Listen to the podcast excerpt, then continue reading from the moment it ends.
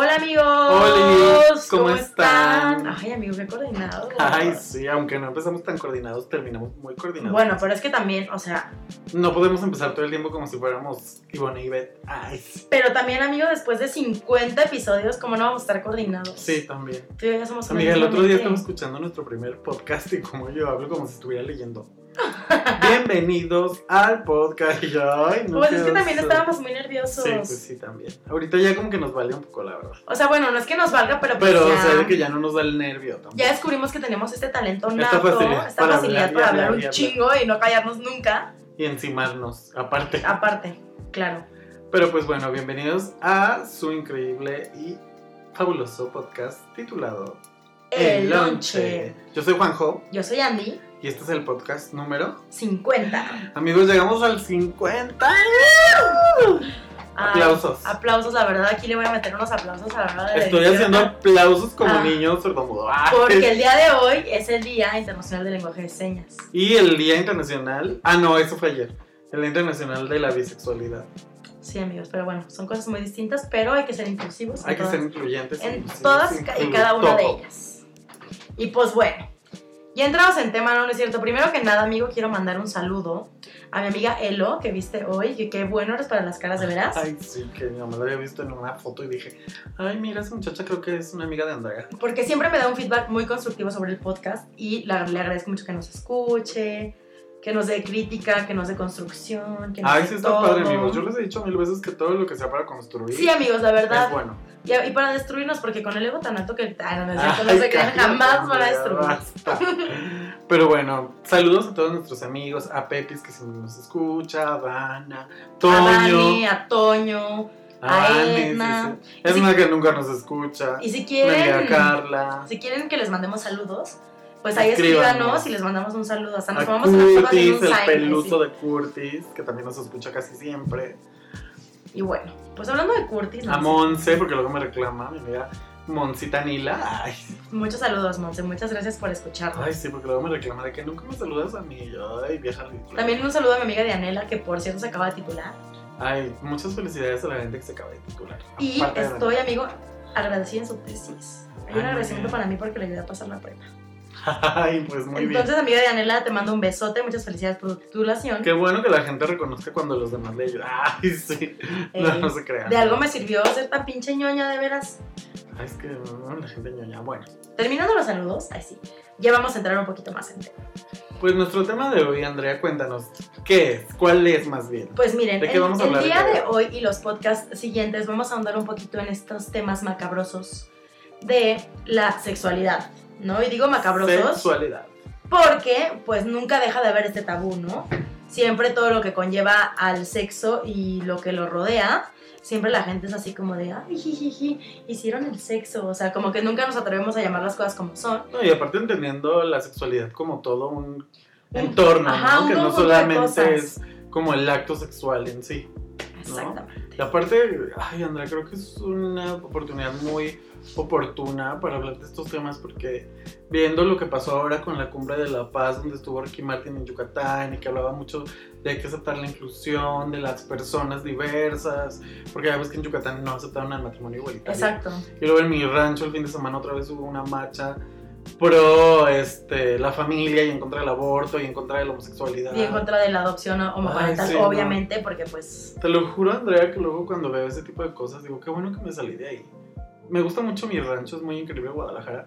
Y no quiere decir que aquí no pase, pero la verdad es que la Ciudad de México, al menos el centro de la Ciudad de México, esta parte como más metropolitana, sí es como un oasis dentro de México, ¿sabes? Aquí la gente es más libre, la gente no se mete tanto en tu vida, la gente trata de, de ser más incluyente. Más empática más también, ¿no? empática. Y en mi rancho, de verdad, la gente es muy cerrada. O sea, yo veía cartelones que la gente tenía o consignas que señores gritaban y de verdad dices, qué horror, ¿sabes? yo O vi un cartel, amigo, que decía Jalisco no somos sexuales. Ay, y bueno, pero-. Eso, obviamente, a eso nos da más risa que nada, pero no, yo escuché, yo escuché un señor, Andrea, que mi amiga Carla puso. Sí eh, lo vi, sí lo vi, pero cuéntame. Que estaba Ah, súper fuerte a porque el señor, rancheros. o sea, era como una consigna total en contra de la homosexualidad, que los jotos se vayan de Jalisco, que aquí no hay nada, que no sé qué. Y la verdad ese señor no se pone a pensar que la gente a la que está nombrando puede ser su vecino, puede ser su sobrino, puede ser su propio hijo, y que uno tiene sentimientos y no quiere decir que por el hecho de decir sí, pues yo soy así y me vale, no te cause pues dolor, ¿sabes? Es Claro. bien feo que tu misma gente te rechace, es horrible. Creo que más bien de repente, bueno, a mí me pasa y lo debo de aceptar que soy un gay privilegiado porque vivo ya como en esta esfera de privilegios en donde nadie me discrimina, este, todos los lugares a los que voy son súper incluyentes, inclusivos. eh, ay, perdón. Vivo en una ciudad que respeta los derechos, hay matrimonio homoparental, hay adopción homoparental. Amigo, tienes la posibilidad de ir a cualquier clínica y hacerte tus exámenes gratis. gratis, hay, de recibir los retrovirales gratuitamente, gratuitamente, o sea, hay apoyo para todo lo del VIH, que gracias a Dios no soy portador, pero si en dado caso lo fuera, hay apoyo. Este, para, si quisiera ser transexual, también hay apoyo para mis hormonas. claro. O sea, de verdad vivo como en una situación muy privilegiada a comparación de otras personas. Deja tú en la zona céntrica de Guadalajara, que al final de cuentas, sí, mucha gente opina así, pero hay millones de jotillas. Yo Ujú. era una de ellas, ¿sabes? Pero deja tú eso, o sea, en, en los municipios, este, en los muni- en, este, partes de la República todavía más cerradas como San Luis, como Zacatecas, como el mismo Aguascalientes. Ay, no. No, claro, y justo por eso es súper importante hablar de estos temas. Y más allá de por hablar, por, por solo cuchichear del tabú, para crear una conciencia sobre la educación. Porque Sí. la, educación se- la educación sobre la sexualidad debería de ser base en la educación desde chiquitos para que entiendan más allá de, del sexo per se, del coito, todo lo que conlleva, ¿no? Y la verdad es que como ya lo hemos mencionado en varias ocasiones, tiene que ser una educación conjunta, tanto escuela como la casa. Como la casa, exacto. Sí, debe tener también una parte de la escuela, porque al final de cuentas ahí es donde uno aprende. Pero la casa, sin lugar a dudas, es el lugar donde te van a enseñar como lo más primigenio, ¿no? La- las bases de donde tú ya te vas a poder agarrar para decir, ah, está bien padre que me estén diciendo esto en la escuela, porque aparte en mi casa ya me habían dicho, Claro. ¿sabes? Y Sí, pero si tomamos en cuenta que hay chorros de familias súper nendertales, perdón por todo, que no, to- no, no van a llevar a cabo esta clase de educación en sus casas, pues el hecho de que en la escuela te expliquen cómo está la onda y entiendas que a lo mejor no hay nada malo contigo, que a lo mejor hay algo malo contigo y que tienes que ir al doctor o ciertas cosas, pues me parece que es algo súper importante para el sano desarrollo emocional, psicológico y físico de de cualquier, ser humano. Sí, totalmente, porque además, señores, o sea, de repente tenemos mucho miedo a hablar con los niños sobre estos temas. Los niños son tan inteligentes. Que topan todo. Tú les dices las cosas y a la primera, que- si les explicas tal cual, ya no preguntan más, Ujú. porque ya les queda claro.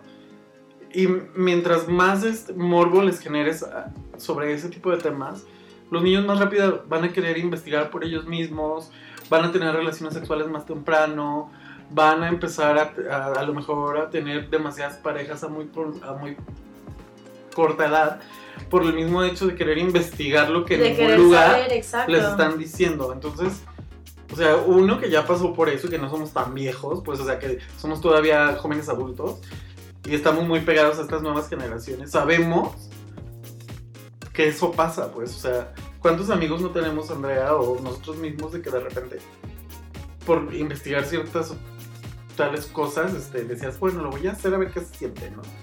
Exacto. Como pasa con muchas cosas, ¿no? Con las drogas, con el alcohol, con el cigarro, etc. Pero pues bueno, ya, para no desviarnos del tema, dinos, Andrea, tu introducción muy increíble sobre esta parte de la sexualidad. Pues muy bien, amigo. Primero que nada, lo que tenemos que entender sobre la sexualidad es que la sexualidad no solo es cochar. La sexualidad no solo se trata de hombre, mujer, pene, vagina, con este, penetración, ¿no? Hay que entender que la sexualidad tiene varios ámbitos, como el, ámbito eh, biológico, el ámbito psicológico, el ámbito emocional, el ámbito social, el ámbito cultural, el ámbito étnico, ¿no? Son muchos, muchos factores que, que llevan a cabo eh, lo que viene siendo la sexualidad. Y bueno, yo les voy a explicar un poquito sobre eh, la onda biológica. Y es que hay que entender que hay siete tipos de sexo biológicamente hablando. Está el sexo cromosómico, que bueno, ustedes saben que está el X, el XY, que si eres X o Y, pues eres un hombre, y si eres YY, pues eres una mujer, ¿no? Entonces, Biológicamente. hablando. biológicamente hablando, exactamente. Biológicamente lo que es biológicamente, ¿no? Entonces, en el momento en el que hay un coito y el hombre se viene, ahí si termina dentro de la mujer, pues es probable que esto suceda con un nuevo ser humano. Después está el, el, el, sexo gonadal, que como les decía es XY generas testículos, eh, XX generas ovarios. De ahí viene el sexo hormonal, ¿no? Que si tienes más testosterona que estrógeno, etc. Y hay muchas personas que aunque hayan nacido como eh, machos, por así decirlo, no, no de machismo, sino de... de, hombre biológico. Ajá, de hombre biológico, hombre-mujer, pues muchas veces no producen las hormonas, las hormonas necesarias. Entonces está este sexo hormonal, pero también existe la posibilidad de que tengas un desbalance y por lo pronto puedas desarrollar ciertas características, ¿no? Está también el sexo reproductivo, el sexo genital, que bueno, viene siendo el pene, los testículos, la vagina, los ovarios y el clítoris, amigos, que por amor de Dios que nunca se les olvide el clítoris. Porque de verdad, pobrecito, o sea, pobrecito el clítoris. Oye, mira, ahorita te voy a contar algo que apenas me enteré que no sabía, pero bueno. Pero bueno, acuérdense, amigos, el clítoris es súper importante. ¿no? Existe también el morfológicamente externo o las características sexuales eh, claves, que bueno, evidentemente es cómo se diferencia el cuerpo del hombre de la mujer, el vello, el crecimiento de los senos, el ensanchamiento de las caderas, cuando los hombres embarnecen, el vello facial, el engrosamiento de la voz, el engrosamiento de la voz, la manzana de Adán, y existe el sexo cerebral, que aquí es algo súper importante, que es un tema que ya tocamos con ustedes, porque eres hombre, mujer o intersexual. ¿Qué quiere decir que eres intersexual? Que tienes condiciones sexuales diferentes, a las de un hombre o a las de una mujer. Entonces puede ser que tengas un cromosoma XXY, ¿no? O que, sí pasa, amigo. pasa más de lo que uno cree. Que sí pasa, ¿no? O sea, que hay veces que hay hombres que nacen como hombres y tienen pene y testículos, pero por dentro tienen una vagina. Tienen una vagina. O tienen más bien una matriz también. O tienen también una matriz, exactamente, ¿no? O, mujeres que, que, nacen con, con vagina, pero por dentro tienen testículos. Pero por dentro tienen testículos. Entonces tenemos que entender que estas cosas biológicamente pasan y que al final de cuentas, como eres por dentro también repercute mucho a cómo te vas a identificar tú ante la sociedad. Y digo, hay muchísimos estudios que la verdad no todos están comprobados al 100%, pero muchos de estos estudios dan las explicaciones de el por qué, ¿no? De que de repente a lo mejor ustedes saben que en los primeros meses es cuando se define cromosomáticamente o cromosómicamente el sexo, ¿no? Y de repente, no sé, este. Tienes XX y de repente la, segunda X se cambia a Y o se le agrega una Y. Entonces ibas a ser niña, pero también luego de repente ya hay como cromosoma de niño. Y ahí es cuando ese tipo de cosas pasan. Pero en la formación de los primeros meses si tú ya tenías como, ajá, de gestación, si ya tenías como esta primera parte de ser niña o ser niño, el cerebro ya se queda como con esa información. información. Y entonces, esa es una de las explicaciones que de repente algunos muy estudiosos o científicos o eh, doctores le dan hacia la homosexualidad, el lesbianismo, la bisexualidad, eh, etcétera, ¿no? Todo lo que pueda, toda la diversidad en cuanto a orientación sexual como les digo, no son teorías 100% confirmadas, pero sí se han estudiado en varios casos y se ha visto que sí tiene algo, de sí hay una relación. Sí hay una relación totalmente. Entre lo que hay por dentro, lo que pasó durante la gestación y lo que se revela ya a la hora de una identidad de género. Efectivamente. Pues bueno, amigos, como les decíamos desde el inicio, aparte de estas características que acaba de mencionar Andrea, que son como las básicas en cuanto a nivel físico, biológico, cómo se, cómo se empieza a desarrollar el cuerpo humano y cómo se define de acuerdo a los cromosomas, las características sexuales, etcétera, ¿no? Pero, como ya les decíamos, la sexualidad no solo es eso. Y dentro de la sexualidad hay cuatro categorías que son muy importantes para su desarrollo. Y no todas, como ahorita lo van a ver, tienen que ver con la cuestión física per se estas cuatro características que son muy importantes y que la verdad de repente como que dejamos a un lado un poco, pues no podemos dejar, no, podemos hacerlo porque entre todas nos dan como resultado lo que es la sexualidad de una persona, ¿no? Número uno, el aspecto biológico. Que es el que les acabo de contar. Que es el que Andrea nos acaba de contar. Número dos, el aspecto psicológico. Número 3, el aspecto social. Y número 4, el aspecto étnico. Sí, y que justo ahí en el aspecto social y étnico tenemos un ejemplo con las mushes, ¿no? O sea, que son, que son personas que al final de cuentas cumplen un rol en la sociedad y se vuelve un tercer género. Ya no solamente soy hombre o mujer, soy mushe. Y eso, viéndolo desde un punto de vista como muy específico y muy particular. Claro. Pero la realidad es que estas características como social o étnica tienen que ver desde el punto de vista, por ejemplo, de que las mujeres en Latinoamérica son más sometidas todavía por el machismo. Exacto. Esa es una característica social de las Sí. mujeres en Latinoamérica. Porque al ¿no? final influye muchísimo en cómo te vas a Sí, comportar. totalmente, porque es lo que decíamos, ¿no? Cuando una mujer tiene relación, tiene, es muy expresiva en cuanto a su sexualidad personal, no la bajan de que es una golfa, una puta, etcétera, etcétera.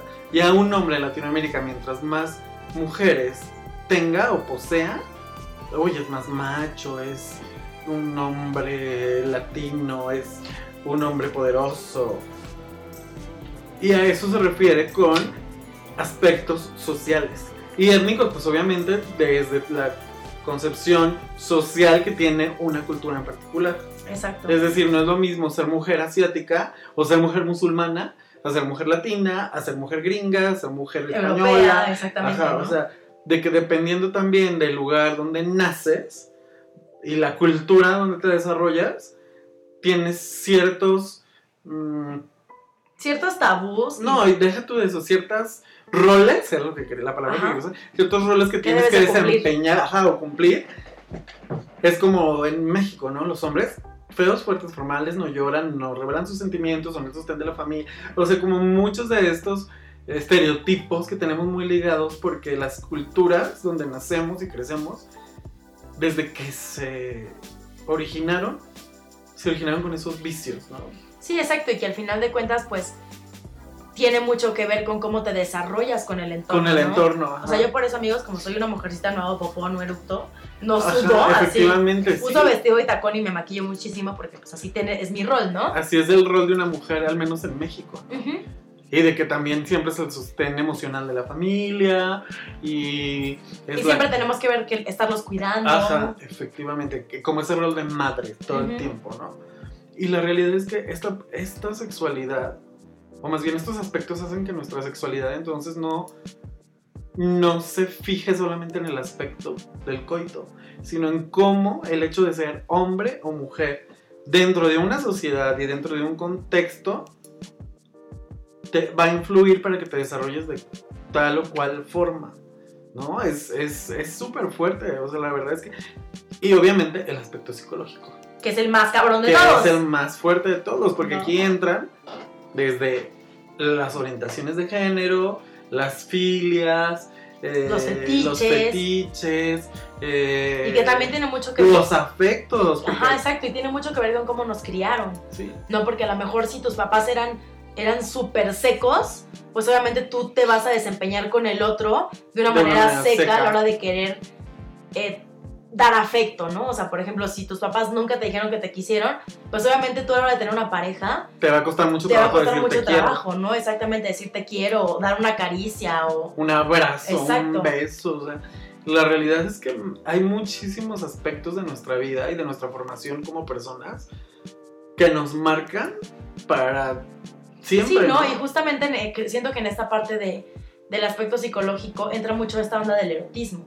Sí, ¿no? O sea, cómo vivimos nosotros nuestras relaciones sexuales, porque hay que entender que la relación sexual, el acto, no es solamente, como les decía, la penetración, sino es esta onda de las caricias, de las caricias, de, de la confianza que le tenemos a nuestra pareja para experimentar cosas que nos llaman la atención, esta onda afectiva, eh, pues sí, es, es esta forma de cómo vivimos el sexo y cómo lo experimentamos y cómo, cómo más allá de ser algo solamente placentero, tiene que ver con el disfrute de mi pareja y entender que es algo no social, porque no, pero es algo compartido, Sí. ¿no? Que no, y por ejemplo, también algo que pasa mucho en la cultura mexicana, al menos en las relaciones heterosexuales, porque pues no he experimentado de otra edad, es que muchos hombres, que por cierto no saben dónde está el clítoris, Ay, solo, Pues solo, se, solo se enfocan en terminar ellos.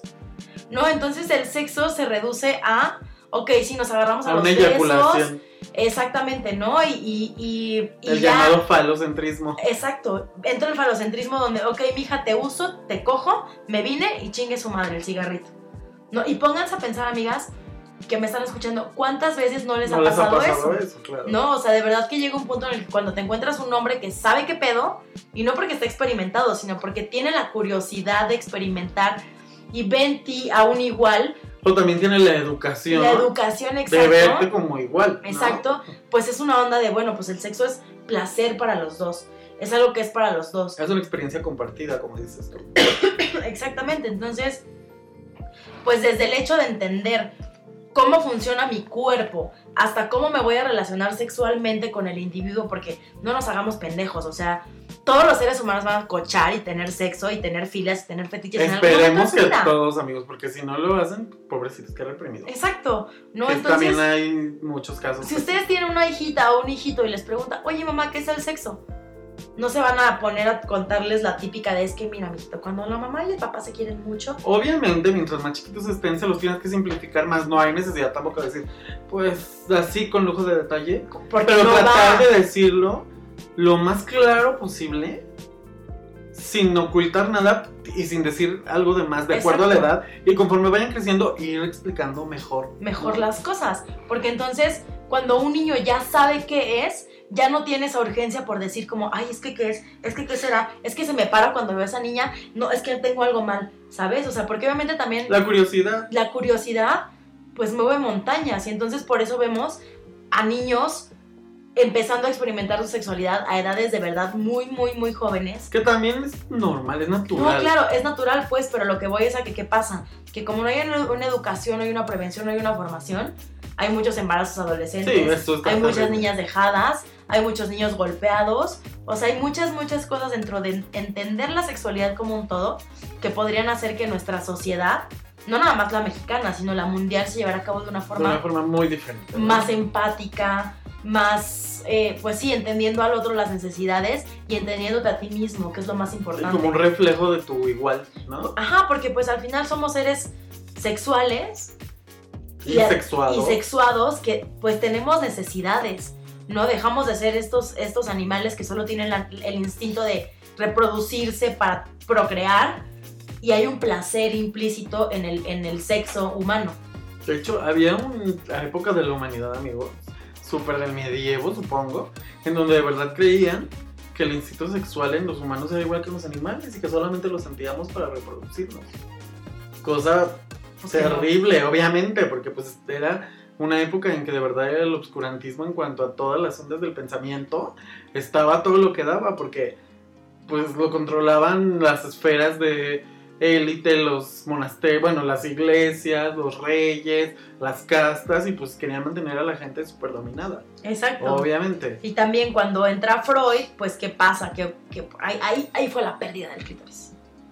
Pero bueno, ya, ya podemos hablar un poco más a fondo de, de este tema. Porque de verdad, amigos, me enerva, me enerva. Amiga, justo lo que te iba a contar es que durante mucho tiempo, justo en el siglo XVIII y XIX, no se sabía que existía el clítoris. O sea, de verdad, creían que las mujeres solo servían para procrear. O más bien no es que lo creyeran, querían que solo sirvieran para procrear. Exacto.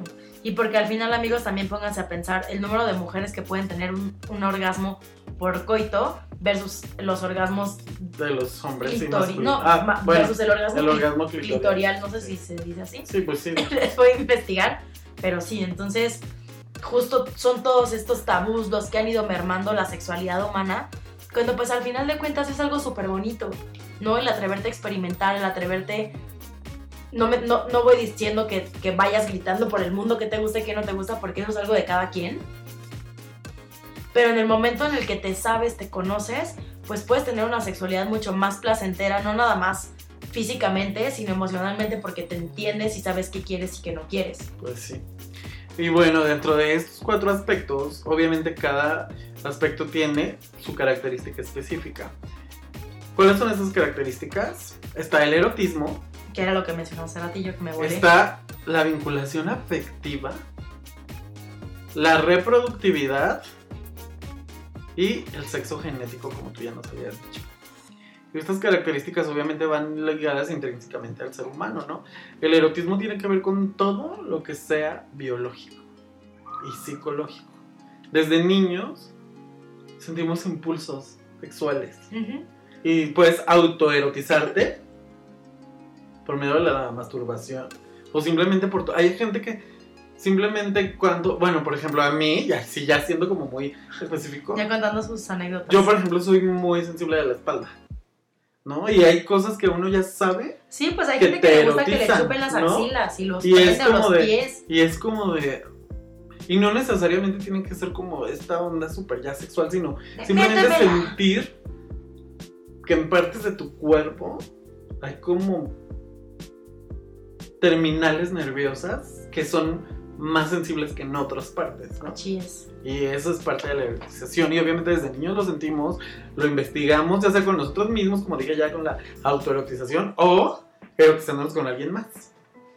Que qué bonito de veras es erotizarse con alguien más. Y como les digo, no nada más llegar a cochar porque, porque pues el, el, el sexy time, el foreplay, como le quieran decir, también es súper rico, ¿no? Y es esta parte de conocer al otro y conocerte a ti mismo.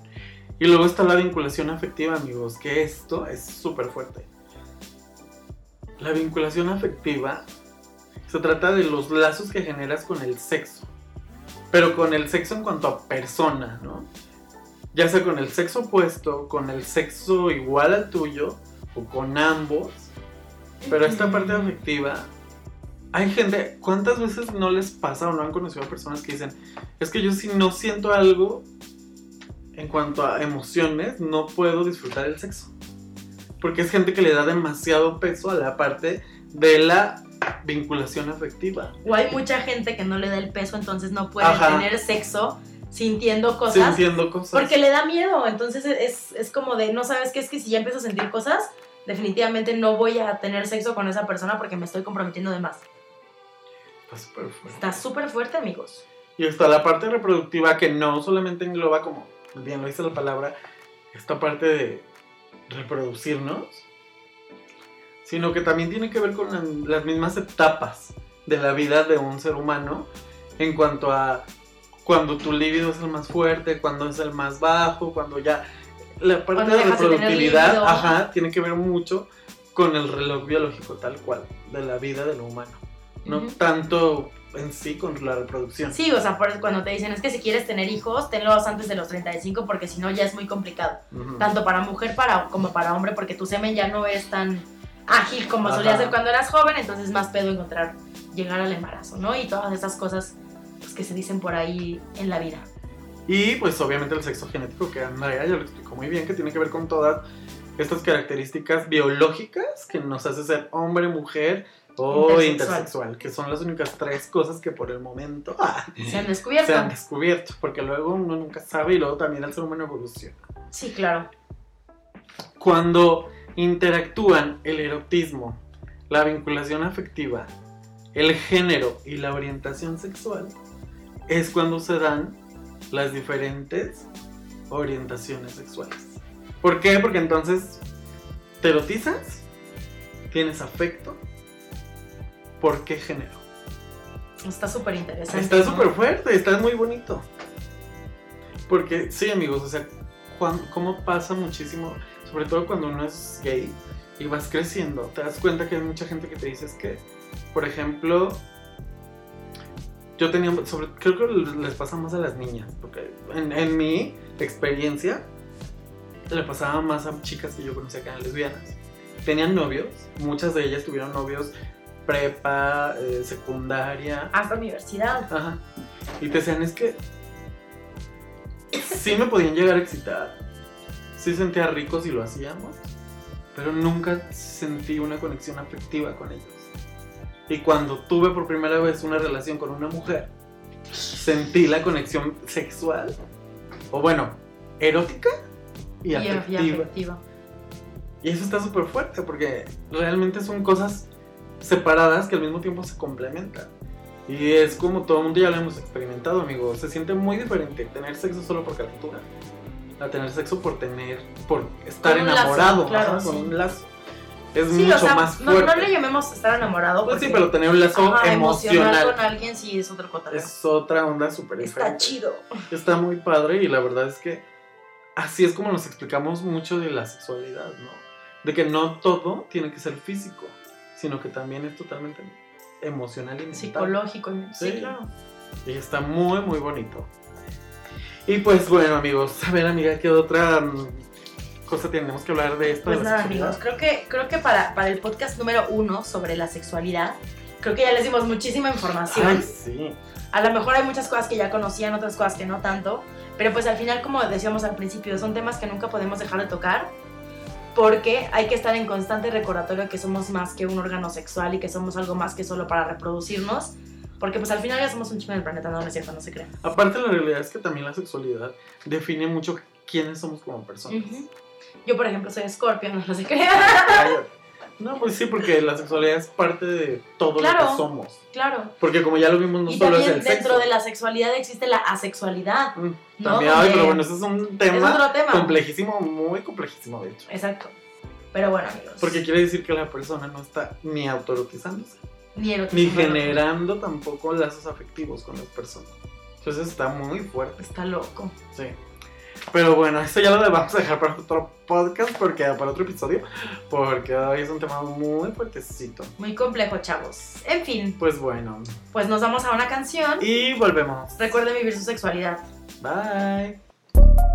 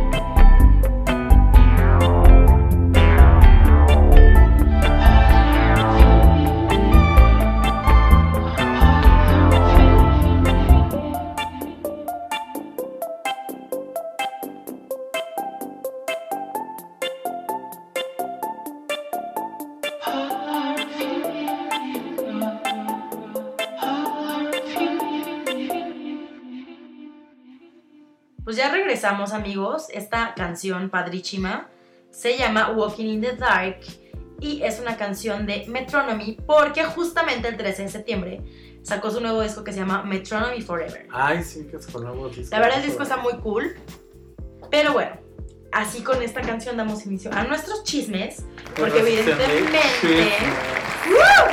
evidentemente chavos, mis, chis- mis chismes pues no están tan chidos como los de Juan José, Ay, ya lo sabemos. cállate.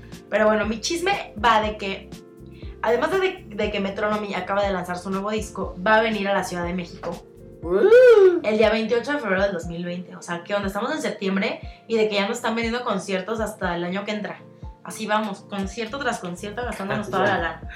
Pues ¿No? sí, de hecho sí. Este disco de Metronomy que les cuento que acaba de salir cuenta con 17 canciones. Esos les encanta hacer discos larguísimos. Sí, pero amigo, ya lo he visto también porque, por ejemplo, también Blink-182 que acaba de sacar un disco el día 20 de septiembre, que también es- está bastante padre, la verdad. Tiene casi 20 canciones el disco. Ah, que yo tengo un chisme de uno de los de Bling White. Pero bueno, mi primer chisme es este. Metronomy viene a la Ciudad de México y anda estrenando disco. La canción se llama...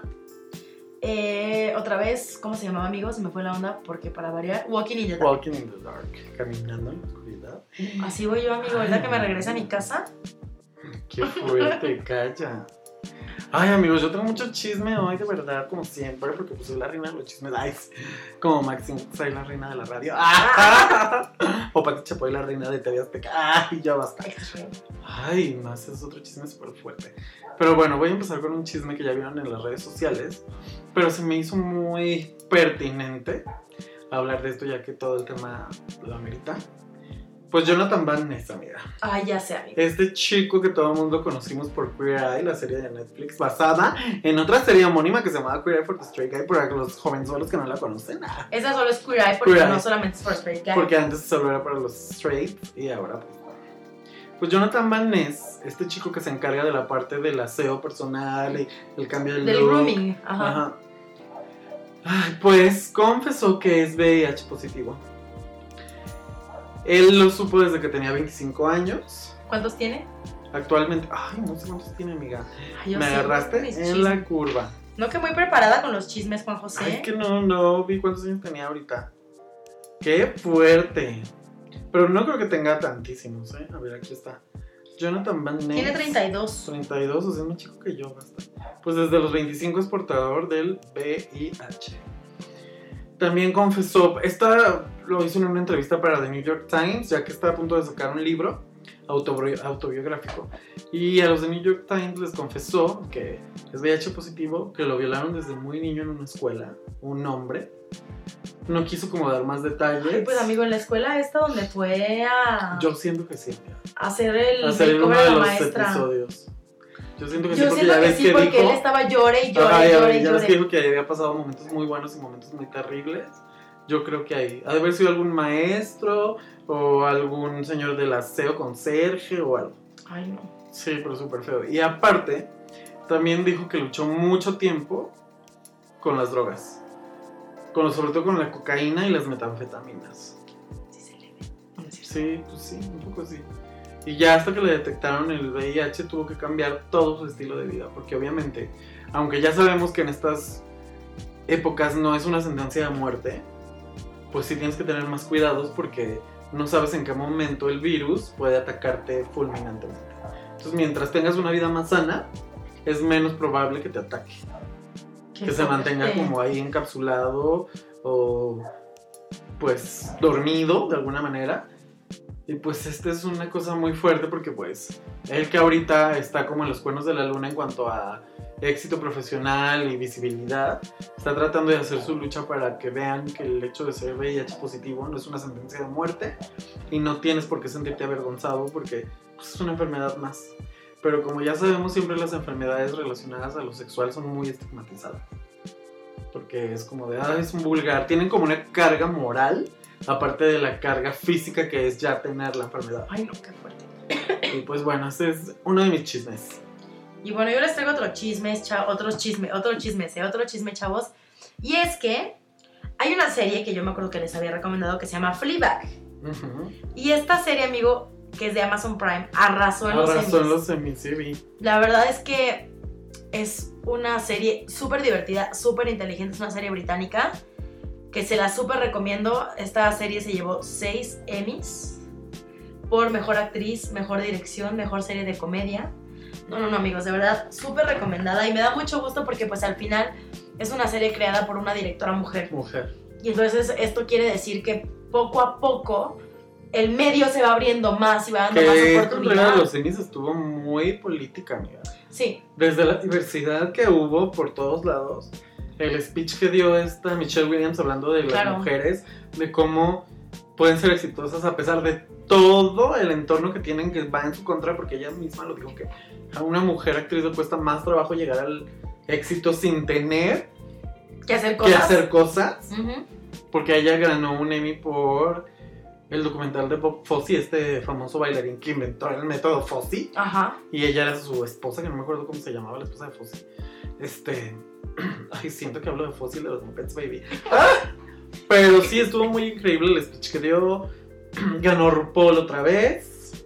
Increíble. Ganaron, este. Ganó uno de los actores de la serie Pose, que también les recomendamos.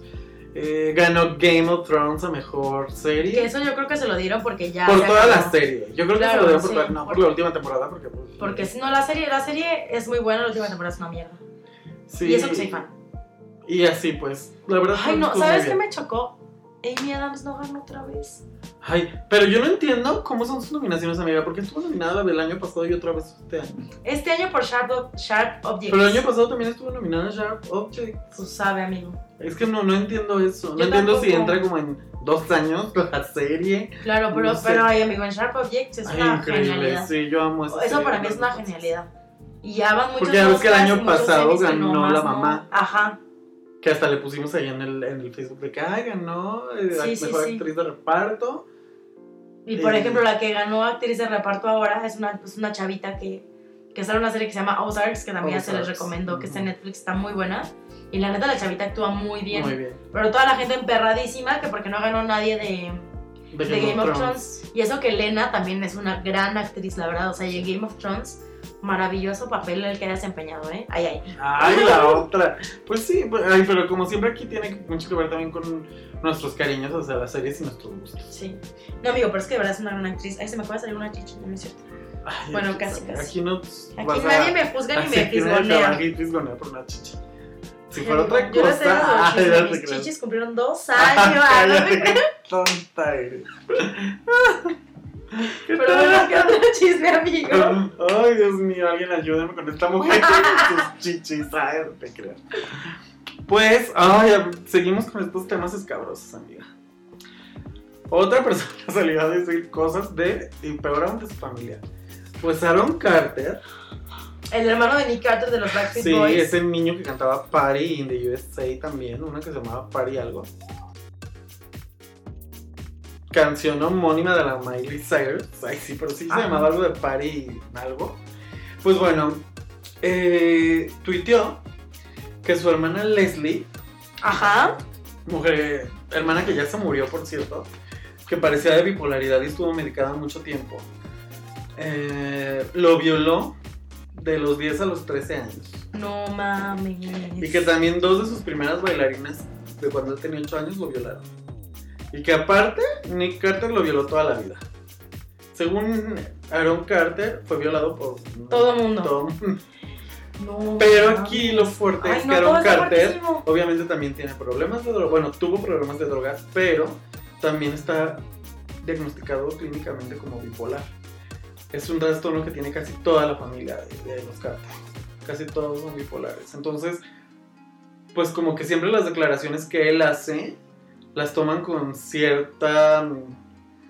¿Cómo se dice? Con cierta discreción, digamos, porque no saben si lo dice en un arranque de coraje o si sea 100% verdad. Porque de hecho no es la primera vez que acusa a Nick de cosas así como de abuso, no solamente sexual, sino de abuso físico en cuanto que lo maltrataba terriblemente, que Nick siempre se creyó mejor que todos por el éxito de los Backstreet Boys. Entonces, pues no se sabe, pero entre que son peras o son manzanas, él ya quemó a toda la familia, a dos bailarinas y así. Ay, amigo, qué fuerte. Y aparte, puso orden de restricción en contra de Nick Carter para que no se le acerque nunca más en la vida. Sí, está muy fuerte, la verdad, amigos. Sí, como vemos siempre estas historias de niños que no, son. y es que aparte también, o sea, ahora que, va- que tienen el World Tour los Backstreet Boys, Qué casual también eso, ¿no? No sé, porque creo que, o sea, me, me cuesta mucho trabajo pensar que una víctima va a mentir al respecto de, Pues de abuso, de acoso, lo que sea.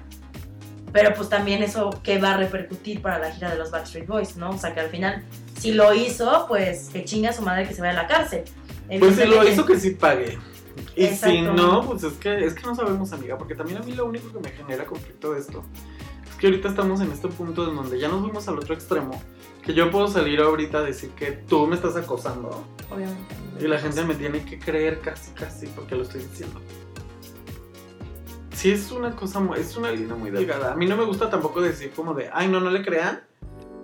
Pero sí creo que sí hay una línea muy delgada. No sé. sí es Yo me voy a reservar la opinión porque, porque no, no, no sé qué decir. Sí, es una cosa muy fuerte. O sea, sin duda, a cualquier persona que haga un, que cometa uno de estos actos terribles, tiene que llegarle el peso de la ley. Sí o sí. Claro, amigo, pero es que es muy difícil comprobarlo. Sí, pues y más O después sea, de tantos ejemplo, años, obviamente. O sea, si alguien de mi edad sale a decir que el maestro de la primaria abusaba de ella o de él, pues Sí, es muy pues difícil, ¿no? Y siempre va a decir, ay, ¿por qué no lo dijiste antes? Sí, y son delitos que prescriben además. Exactamente. Ay, no. Exactamente. Pues bueno, amigos, mi otro chisme es que. Es que ya me puse triste. A ver, cuéntame otro y después cuento yo el mío súper peluso. Ay, pues tengo un chisme que te va a gustar, amiga, porque te gusta Blink 182 A y ver. te gustan los ovnis además. Ay, ya sé de qué va. Tom DeLonge. de Long. Ay, bueno, ese, uno de los de Blink 182. Que ya no es de Blink One amigos. se Porque ahora mucho, tiene. Porque él tiene su banda de su- Yes on Airwaves. No, y aparte tiene su ocupación en donde él hizo una fundación para buscar vida en otros planetas. Sí, amigo. Y pues gracias a él, al parecer la Marina habló acerca de unos objetos voladores no identificados porque gracias a el apoyo de esta asociación y de las grabaciones que tienen, Es que, amigo, Tom. identificaron estos objetos. Amigo, de verdad, o sea, hay, hay cientos de teorías, pero Tom se volvió loquito. O sea, cuando se separa de Blink 182, crea, crea Angels and Airwaves. Ay, que a mí no me gustaba nada esta banda. Ay, amigo, cállate, por favor. Pero bueno, es que no Blink tu 182 generación, tampoco me sí. encantaba. No, sí, No, es, es es más tu generación que la mía, de hecho. Mi hermano ama Blink 182. Pero- y luego cuando sacaron eso también los amamos. se separan y entonces Tom empieza con toda esta onda de los aliens, esto y el otro. Y amigo, o sea, está muy fuerte porque sí se medio piró el Tom con esa onda de los aliens. Y la verdad es que I want to believe, pero pues hay que darle pesos al, a equilibrar la vida, ¿no? Ya ves, ya ves cómo es para que equilibrar la vida. No lo puedes creer así a tomba la primera. Pues no, claro que no. Pero yo sí creo que hay vida en otros planetas. Ay, bueno, eso sí, yo también lo creo. Ay, pues justo no acaba de ser el, el Raven en el área 51. Ah, sí.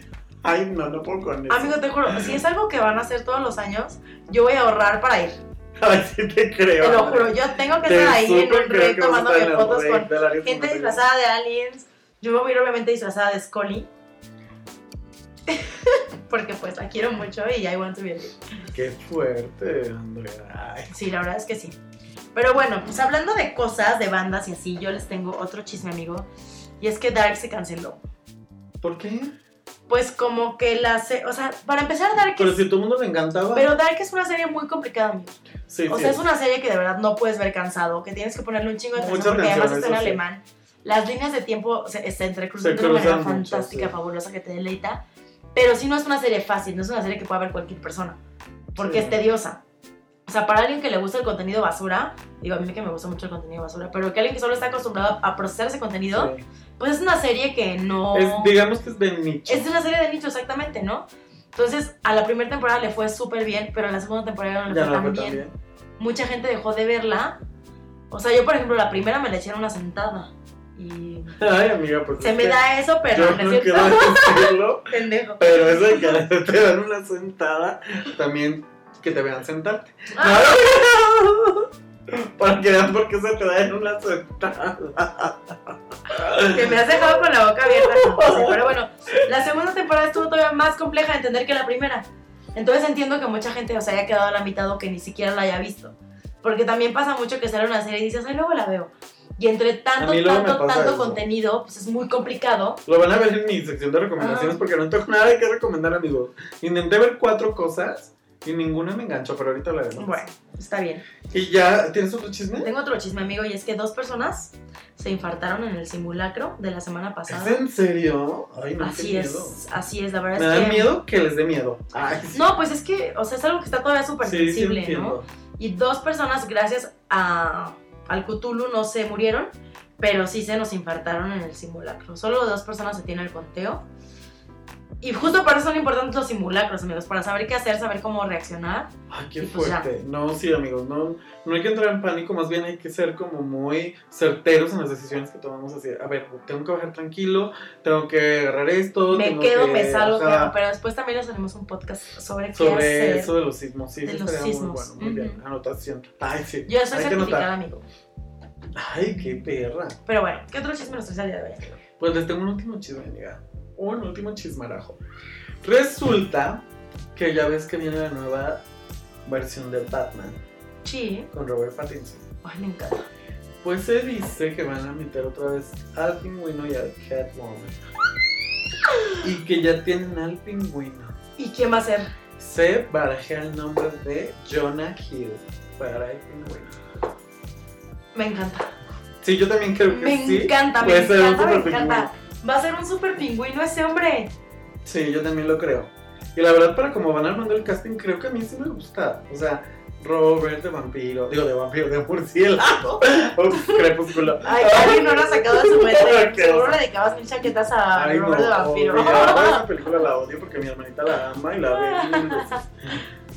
Solo me intriga saber a quién van a poner de Catwoman, amiga, porque nunca le atina. Yo creo, bueno, no. ¿Sabes quién sería una excelente Catwoman? ¿Quién? Esta mujer Margot Robbie, pero pues ya es la. No, pero esa mujer Ya es la Harley es- Quinn, ya se la peló. ¿Quién podría ser? Es que justo era lo que yo les decía. Una Zendaya. en la oficina. No, pues está muy Zendaya chavita. podría ser, pero, está, muy chavita. Ujú. Pero sí tiene esa característica que yo siento que tiene Catwoman. Que tiene que tener, que puede ser como muy inocente y al mismo tiempo muy perra. Muy perra. Que era lo que yo no le creía a Hathaway. Sí le Ajá. creía lo de inocente, pero, de de muy perra, nomás no, se lo creo. No. Entonces ahí ya me fallaba. Ujú. Y en cambio, ya sé que todo el mundo va a decir ya chole porque es la Catwoman de por excelencia de todo el mundo. Pero, Michelle, Pfeiffer sí se la creías de tonta y también obviamente se la creías de bien perra. Entonces eso estaba padre porque justo, y aparte de muy Tim, Burton, Tim Burtonesca, Ujú. pero sí era como de, ay, la secretaria toda boba, mensa, no sé qué, que luego de repente se convirtió en la perra. Eso sí Ay, se lo creías. Entonces necesitan buscar una personalidad así, que le creas las dos partes, porque al final de cuentas es como la dualidad de un gato, que es como muy bonito y muy afíjate, pero que al mismo tiempo es bien perro. ¿Verdad, Paulino? ¿Verdad, Paulino? Que no viera tan bonito y de repente Ajá. chas pues, el. Pues ya veremos cómo funciona esto. Oye, amigo, Maniac no estuvo nominada a nada, ¿verdad? ¿Maniac? La serie de Netflix. Ah, ¿Cuál era esa? A ver, acuérdame. La de Jonah Hill y la de. Ah, no. Y qué gran serie, de verdad. No, ¿eh? no, no. estuvo- Ya dice cuál dices tú, donde todo está en blanco y que son. Es que también estaba muy rarita, amiga. Ay, amigo, pero estaba fabulosa. Estaba buena, pero siento que de repente esa le pasaba tantito una rayita. Ay, bueno. no Como de esas series que de repente quieren ser como tan pensadas que se les ve que quieren ser pensadas. Ay, no, a mí me parece una genialidad. Y eso de repente sí estresa. Porque el chiste de ese tipo de series siento yo es que se sientan naturales, pues que te estén, que de verdad es una serie muy pensada, pero que no se les note que están pensadas, siento yo. Pero bueno, bueno. hablando de pensadas, nos vamos a una canción muy pensada en esta semana para ver qué chingados les poníamos. Ay, calla. Y Y regresamos. regresamos.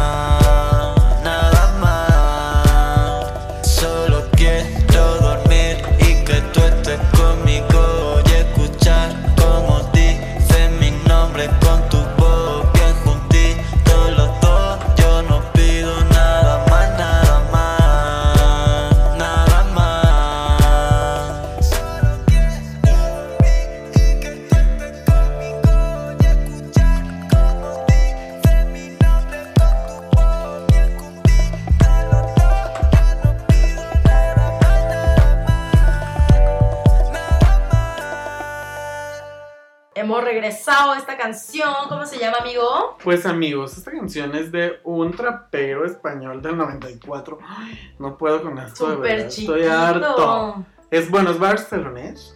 Que se llama, ustedes ya lo han de conocer, Pimp Flaco. La canción Sí. se llama Nada Más. Lo amo con locura y pasión. Esta canción, obviamente, ya es de hace algunos años. Pero de verdad, esta canción la amo con locura y pasión. La amé desde que la sacó y justo esta semana, como que la estuve recordando un montón, no sé por qué. Pero pues se las dejo para que ustedes la escuchen. Pin Flaco con Nada Más. Muy increíble este trap delicioso que ustedes pueden escuchar en el lonche de su podcast preferido.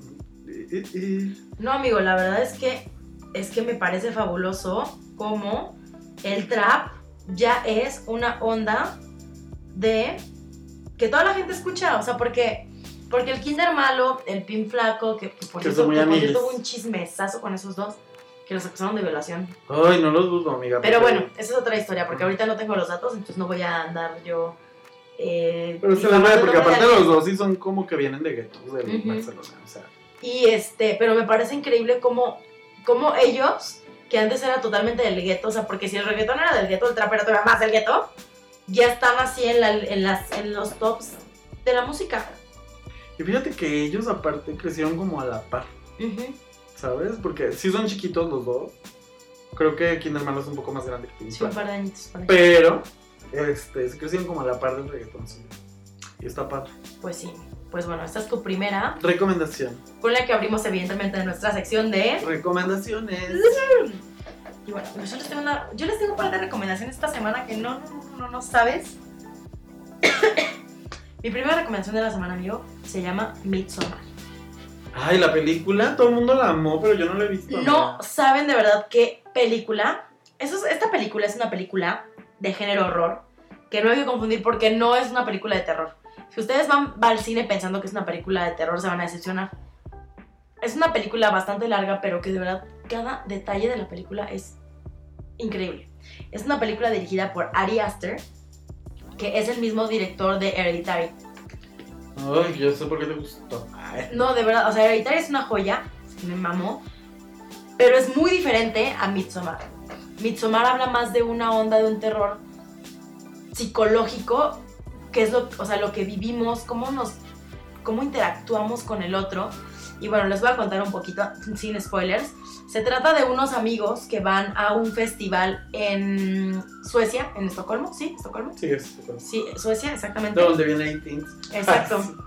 Eh, y pues en este festival, es un festival de nueve días, de una, de una comunidad, de una comuna, de un pueblito de ahí. Y pues ahí pasan cosas muy extrañas, amigo, muy extrañas. De verdad que antropológicamente se me hace súper interesante la película. Tiene muchos detalles como la onda de empatizar, la onda social, cómo ven el mundo en contraste con cómo lo vemos en Occidente. Pero es una película súper, súper, súper buena. Es una película muy estresante. Yo todo el tiempo me estuve tronando los dedos. De hecho, están todas las salas de arte y en la cineteca también, amigos. Pues aquí Sí, pero, o sea, Yo no he ido a verla. Voy a. o sea está desde en el cine de Tonalá hasta en el Sí. Cinépolis. Hay pocos horarios, pero sí hay, sí hay para sí, porque verla. sí es como de autor cine. O sea, yo ayer la vi en, en World Trade Center y la vi a las 5 y media de la tarde. O sea, entonces sí hay disponibilidad para verla. 100% recomendados, amigo. De verdad, amigos. De verdad, la película me encantó. Y además, estéticamente es súper placentera verla. Hay cosas un poquito fuertes, un poquito gore, para que no se vayan a sorprender, pero está increíble la película. No, y le voy a decir a mi Y- hermana que le encanta ver esas cochinadas. En esta película, hay, eh, lo que me encanta es que hay actores que no son tan conocidos. Y eso como que le da un, un alguito muy, muy cool, porque Es lo que sientes más real. eso. Cuando son ese tipo de películas que realmente quieren como generar esas emociones tan fuertes, sí está mejor que sea gente más desconocida. Así es. Y bueno, eh, mi segunda recomendación de la noche es una serie que vi también el fin de semana, ¿Cuál, amiga? que se llama Unbelievable. Mm, Ay, no, de verdad, amigos. Es una miniserie que consta de ocho capítulos. De donde un- sale Tony Colette. Por ahí exactamente. Y que Tony Collette justo sale en Hereditary de Ari Aster. Es la mamá. ¿Sí te Eso lo acuerdas? empecé a ver, pero me quedé dormido, amiga. Ay, es que seguramente estaba súper cansado y hastiado de la semana. Ajá, es que últimamente me genera mucho conflicto ponerme a ver algo. Pero ya tengo que ponerme las pilas. Y bueno, esta es una serie dramática basada en un caso de la vida real súper triste. Ay, qué horror, sí. Porque se basa en la vida de una La chica que se llama violación. Marie, que es abusada sexualmente. Esta chica viene de un hogar roto, pas- brincando y brincando en, en hogares, en foster, en foster homes. Este, obviamente, pues de un, de un background muy complicado. Y entonces cuando ella sale y dice que la violaron, la policía la trata tan, pero tan mal. De verdad, amigos, yo en el primer capítulo berré. O sea, sé que mucha gente no va a llorar, pero yo soy muy sensible. Eh, y de verdad, sí, es que cómo es posible... No, y aparte porque de verdad te enseña una parte horrible del por qué las mujeres no, no, denunciamos, denuncian exacto, porque hay una revictimizaci- revictimización cuando vas a denunciar. seguro, ay, ¿estás seguro de que te violaron? ¿De verdad no lo soñaste? Que casi tienes que pasar por otra violación. Exacto, que- entonces la chavita tiene que desistir y termina metiéndose en un liazo, pero a la par hay ciertos casos de violaciones En otros en estados. otros estados y en el mismo Condado. exacto. Y dos detectives muy listas, una de un condado que ve que es una violación, que se da cuenta que este violador no es un violador eh, amateur, sino que se ve que es alguien Sí, que, que ya lo ha que hecho. ya hay como un patrón de Exacto. violaciones. Empieza a buscar como, como cosas que tengan en común y encuentra a otra, a otra detective que es Tony Colette, una vieja loba de mar. Y empiezan a darse cuenta que en efecto es un violador serial. Y Ay, bueno, mueven chile, mole y pozole para dar con este cabrón. Y amigos, me da mucho gusto informarles, no es spoiler, bueno, puede que sea spoiler, pero sí lo atrapan. Pero te va contando todo lo que hacen Para poderlo atrapar. para poderlo atrapar. me voy a poner a ver No, de verdad está muy, muy, muy, muy buena. Que la verdad yo me quedé en el capítulo 1 a mí. Ya se me está durmiendo. Perdón, perdónenme. Y quise ver el capítulo 2 y me quedé dormidísimo. Entonces dije, ay no, porque sí me estaba gustando y dije, la quiero ver cuando esté más despejado. Entonces voy a terminar de verla. Aparte lo bueno es que es cortita. Exacto, no es una serie que tengas que esperar a la segunda temporada. Y pues bueno, como yo les dije, ay no, esta semana muy mal yo. Porque de verdad no pude ver nada, amigos. Justo empecé a ver esa de Unbelievable y pues me quedé en el primer capítulo. Y luego empecé a ver otra que se llama Marianne. Ah, yo también la empecé a ver, pero me Pero dio- la verdad no Pero me dio miedo. Ay no, amigos, a mí no me gustó. Trata de una autora de novelas francesa en donde escribe acerca de una bruja Que es Mariana. que es Marianne. Resulta que esta mujer se va de su pueblo desde muy joven y no vuelve. Entonces la serie empieza en donde ella ya es muy exitosa, muy famosa por esta serie de novelas, porque es como un serial de novelas. Y en una firma de autógrafos llega una de sus compañeras de, De la de primaria. la primaria de su pueblo y le dice que ha estado que ha estado escribiendo acerca de su mamá. Que su mamá es Marian, la bruja sobre la que escribe. Entonces primero esta mujer la juzga de loca y la muchacha, esto no es tan spoiler porque pasan luego luego, es como con lo que empieza la serie. Esta muchacha como la escritora no le hace caso, se suicida Ay, delante no. de ella y de su asistente y de toda su casa editorial. Y pues la obliga a que regrese a su pueblo. Y entonces empiezan a pasar una serie de cosas muy extrañas. Pero la verdad se me hizo extrañas. como, ay no amigos, la verdad me dio un poco de hueva. No se me, no me dio miedo, este, como que no sé, no, no, no me, no me atrapó. Y me quedé en el segundo capítulo igual también, así de que viendo cómo llega y ve a la señora esta y sus papás y no sé qué, y shalala, shalala. Pero bueno, si les interesa este tipo de historias, pueden intentar verla y ya si les gusta, pues se la terminan y me dicen si qué tal, si se pone buena en algún momento de la vida. Yo espero tener tiempo esta semana de verlo, amigo, porque no lo voy a ver de noche, porque les digo que vi dos y sí te tuve miedo, pues así de ahí no, mejor ya me voy porque me van a jalar las patas en la noche. Ay, cállate, Andrea. Pero ya que la vea, pues ya les cuento, porque a mí la verdad es que me gusta mucho el género de horror, de terror. Ay, no, pero es que lo malo, amigo, es que a mí luego todo se me hace muy inverosímil y, ay, no, esto claro que no va a pasar. Pero bueno, les tengo otra recomendación ahorita que me estoy acordando. Algo que Andrea Sí, sé, ajá. tiene la culpa de que soy un traumado con esto. Ya sé con qué amigo, Ay, de no verdad sí es una, gran, verdad. es una gran. Ya gran, me aventé todos los malditos, eso sí, ya me los aventé todos. Hay un podcast que se llama Leyendas Legendarias de unos chicos de, de Ciudad Chihuahua, Juárez, de, de Ciudad Chihuahua, Juárez. que hablan sobre casos extraños, ay, sí, Muy extraños muy y muy extraños, interesantes. de cosas paranormales y también de casos terribles que pasaron en México como el asesinato de Polet, bueno, la muerte de Polet, el asesinato del Cumbres, Ese está buenísimo. el de Andrade, Paco Stanley, o sea, como misterios sin resolver un poco. Que por cierto, de Paco Stanley lo tuvieron que bajar. Lo tuvieron que bajar. Porque ahí hubo un pedo con la hija de no sé ¿De quién. quién? Ya luego te cuento bien el chisme. Ya que escuchen esto, ya les cuento. Pues sí, y la verdad me encantó, amigos, de verdad. Así, a mí me encantan esas historias, la verdad me encantan, pero necesito que se sientan como más reales, porque si no, como que digo, ay, no, esto es una falta total. No, y la verdad es que está está súper bien contado. Está muy el bien Va Diablo, contado, que es el. O sea, el podcast trata de El Va Diablo, que le cuenta a Lalo, no me acuerdo qué, una historia diferente y siempre tiene un invitado. Pero esa parte el hombre se ve que tiene un chingo de tiempo libre ahí sí. No, pero hace un research. No, pero es que se nota, Se nota que, le gusta. ese tema. Exacto. Porque de hecho hasta tiene, ¿ubican? ¿Han visto la película de Constantine? Sí. Ya ves que tiene unos tatuajes en el brazo de que cierra el brazo y hace como ahí un, unos jeroglíficos que abren la puerta de no sé dónde. Ah, pues esto también es un tatuaje. Y dije, Sí. ay no, esto es, Es, demasiado es en cuanto a las cosas paranormal. paranormales. Sí. Pero bueno, la verdad es que me cayó muy bien y me encantó el podcast que se llama Leyendas, Leyendas legendarias. Legendarias. La verdad, eso sí, me lo aventé todito por culpa de Andrea. Nomás nos dijo de un episodio y bueno, ya no pude parar. Sí, la verdad es que está muy bueno. no, Sale los miércoles. O sea que Justo los martes escuchan el lonche y los miércoles. leyendas legendarias. Justo este miércoles que viene ya tienen su nuevo tema, amigos. Así es. Porque ya lo pusieron en sus redes sociales, ya lo vi. ¡Ay! Ay, bueno, este fan. Ay, no, aparte a mí de verdad que me encanta. O sea, me encanta el Badiablo. O sea, lo veo en su Instagram y digo, ¡ay, chiquito! Perdón por todo, pero se me hace guapísimo, guapísimo. Sí tiene algo, es que Y saben que aparte, como le gusta todo. nosotros sí somos fans de los norteños. No, pero aparte deja tú eso, amigo, le encanta lo paranormal. Sí, también. O sea, el otro día subí una foto de Y David es como Duchovny. todo ñoño. Subí una foto de David Duchovny, o sea, te juro, yo estaba así de que Ah, pasenme el David trapeador, o sea, Duchovny, este, este hombre es mi No, es soulmate. que aparte de Invito conmigo estaba bien guapo cuando Ay, estaba no. joven. Ay, no. El Badiablo, si me estás escuchando, me llegas a escuchar en algún momento. Ay, calla. Eres mi alma gemela. Tienen novia. Ya sé, no, no- no quiero que ande conmigo ni que me coche ni nada, solo estoy diciendo que lo amo. Ay, la otra vieja loca.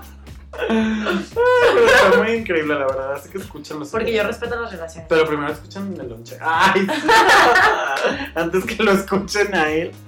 Primero pides el lonche para que sepan de esta recomendación. Exacto, bien tetos, güey. Ay, qué bobo. Pero bueno, ya, hasta aquí llegué yo. Pues yo también, amigo. Son todas mis recomendaciones de la semana. Muy bien, muy perfecto. Entonces, cuéntanos cómo estamos en redes sociales. Estamos como el lonche en Instagram, Facebook y Twitter. También estamos en SoundCloud, iTunes. Y Spotify. Chingado que no es Apple iTunes, Music. Apple Music. Soy una Porque señora, iTunes güey. ya murió. Apple Music y Spotify. Y recuerden darnos like, recuerden compartirnos, Comentarnos. comentarnos, darnos feedback. Comentarnos la madre. No, no se crean. También si quieren, la neta a mí no me duele, güey. no. No, no, no, no. Mi, Ay, mi- mi mamá es un caso, güey. Si lo hacen, les voy a hacer un embrujo. Ay, sí. Que cabo paloma de la silla, mi paloma yombe. ¡Ah, qué horror! Ay, no, amigos, escuchen ese episodio sobre los narcos satánicos porque yo estaba. Bueno, hasta le conté a mi mamá. Ay, mamá, fíjate que los narcos satánicos. En fin, chavos. Ay, no, qué oso. Que por cierto fueron acusadas Yuri y Lucía Méndez de formar parte de los narcos satánicos. Ay, yo, Pero bueno, los queremos mucho, los queremos ver triunfar, disfruten su sexualidad. Vivan una bonita semana. Amigos, ya se nos acaba el año. Ya. Fui el fin de semana a un centro comercial y ya hay árboles de Navidad por todos lados. Me caga, me caga que anulen el Halloween, que es mi fecha favorita de la vida. La verdad, mi fecha favorita de la vida sí es Navidad, pero sí se me hace una jalada que en septiembre ya nos están poniendo árboles de Navidad. la. En fin, ya nos vamos. luego Pero nos compren su botita ya de una vez. Yo voy a comprar una de Kitty que vi muy bonita. Para que me traiga puras cosas de gatito. Ay. En fin, Para que a Paulina le traiga Santa, Santa Cat. Ay, sí. Unas cosas muy padrísimas. bueno, más amigo de pues nos vemos, amigos. Y bye. Bye.